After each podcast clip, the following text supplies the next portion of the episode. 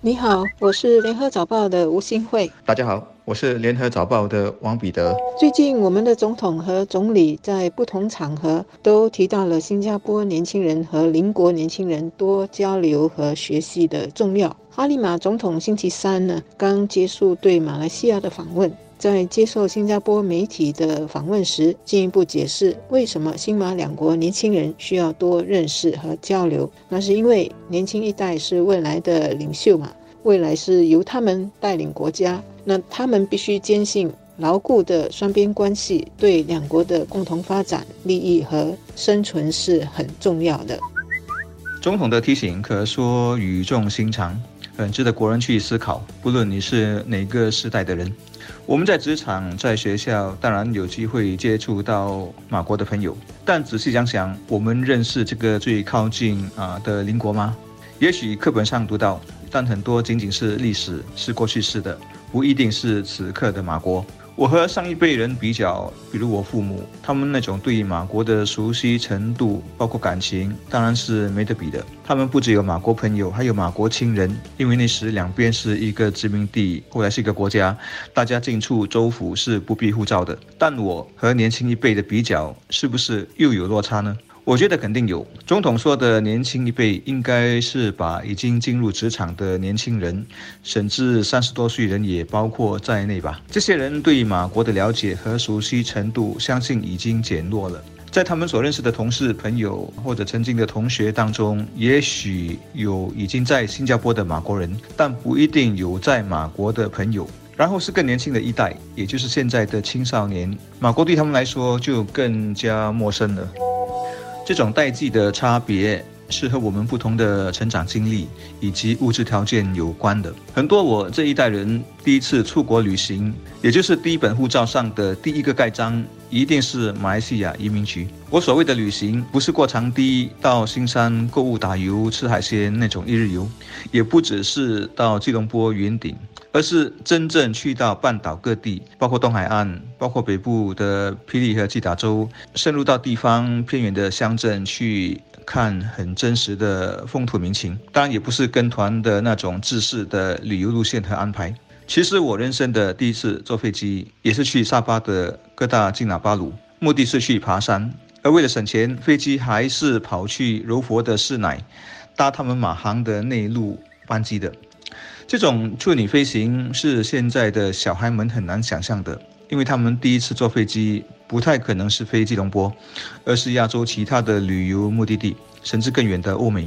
当然，他们也可能跟着父母去新山一日游，但不太有机会深入到其他的啊更远的州。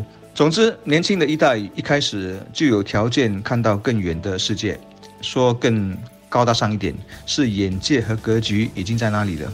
如果是出国读书，朋友和人脉也主要是西方先进国家，呃，要他们回头多看临近一水之隔的马国几眼，嗯，肯定是兴趣缺缺的。那在三月十六号新加坡举行的。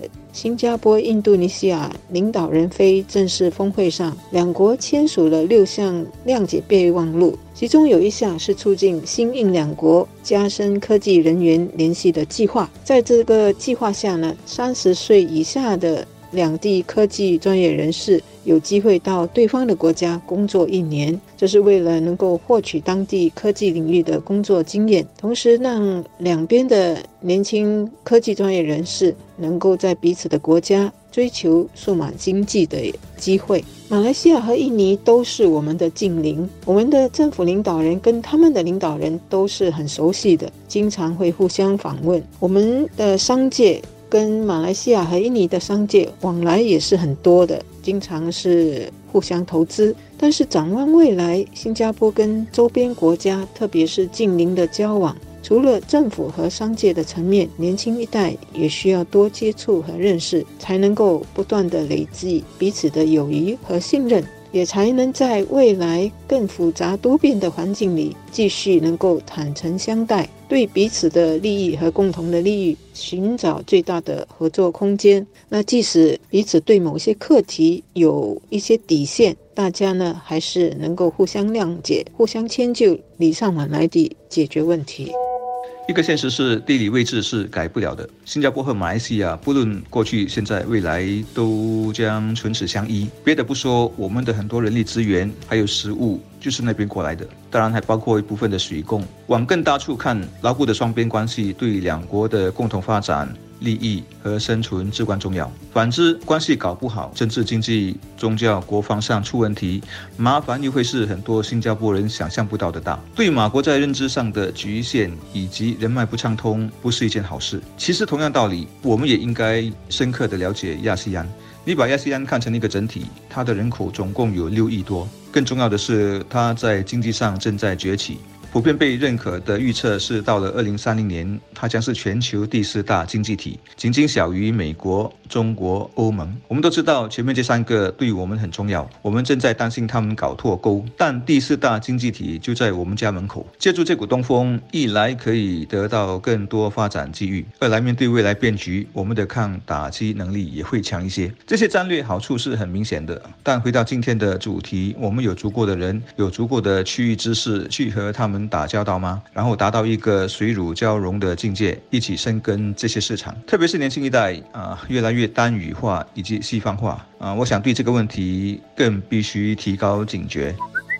通常我们说增进对另一个国家的认识的时候，不外就是啊认识当地的食物啦，知道当地有什么风景、风土人情，或者是一些通俗文化。但是要更深一层的认识呢，是需要我们肯用时间去了解的。新加坡人呢是很习惯马来西亚、印尼、菲律宾、印度的朋友来这里打工，但是我们有没有利用这样的机会去认识这些邻国来的？朋友和同事呢，特别是他们对一些问题的看法，或者是通过他们了解他们国家的情况，他们的关注。新加坡的市场太小，我们的企业时常被提醒需要走出去。才能够扩大他们的市场和业务，走出去也是需要做功课的，需要了解当地的市场需要、政治和经商环境等等。那年轻人也一样可以走出去，利用年轻人的好奇、勇气和果敢精神，到邻国去实地交流，甚至工作一段日子。一方面呢，能够吸取在外地工作的经验，同时也能够增加自己的人脉，知道怎么在外地跟人家相处。更重要的是。是增进对当地的认识，知道两地之间在哪一方面可以多合作和学习。